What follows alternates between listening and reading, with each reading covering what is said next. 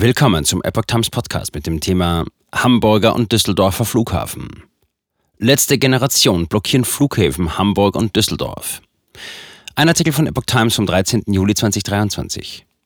Zum Start der Ferien herrscht an den Flughäfen in der Regel Hochbetrieb. Doch an zwei deutschen Flughäfen geht streckenweise nichts mehr. Klimaaktivisten kleben auf den Rollfeldern.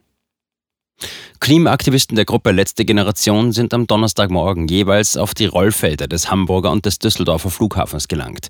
Zum Ferienstart in Hamburg hätten sich mehrere Menschen auf dem Rollfeld festgeklebt, teilte die Gruppe mit.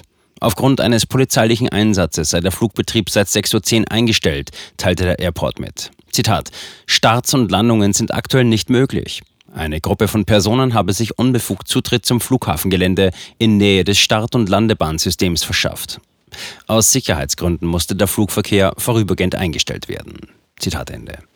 Auf Twitter schrieben die Umweltschutzaktivisten zu den Aktionen, Zitat, wir protestieren gegen die Planlosigkeit und den Gesetzesbruch der Regierung in der Klimakrise.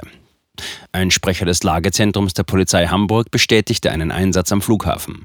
Laut der Gruppe Letzte Generation verschafften sich die Aktivisten über den Sicherheitszaun Zugang zum Flughafengelände. Zeitgleich klebten sich in Düsseldorf Aktivisten der letzten Generation auf dem dortigen Airport fest. Sechs oder sieben Menschen befanden sich nach Angaben eines DPA-Fotografen am Morgen auf der Zufahrtsstraße zur Start- und Landebahn. Die Klimaaktivisten durchtrennten nach eigenen Angaben einen Zaun, um auf das Vorfeld des Flugplatzes zu gelangen.